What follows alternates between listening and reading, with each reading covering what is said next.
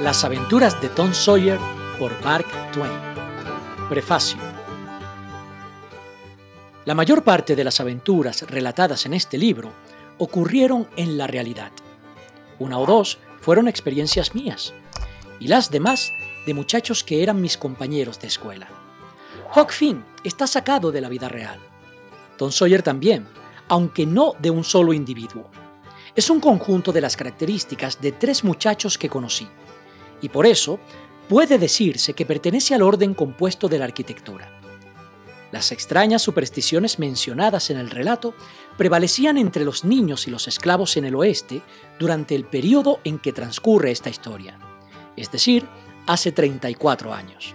Aunque mi libro es principalmente para el entretenimiento de muchachos, espero que no por eso sea desdeñado por los mayores, ya que una de mis intenciones ha sido recordar a los adultos con agrado lo que ellos mismos fueron en otro tiempo y cómo sentían y pensaban y hablaban, y en qué raras empresas se metían a veces. El autor. Hartford, 1876. Si llegaste hasta acá, me gustaría invitarte a que te unas como miembro de mi canal de audiolibros. Con un pequeño aporte mensual, podrás ayudarme a hacer más y mejores videos. En la descripción te dejo más detalles sobre cómo puedes colaborar. Y desde ya, muchas gracias por tu aporte.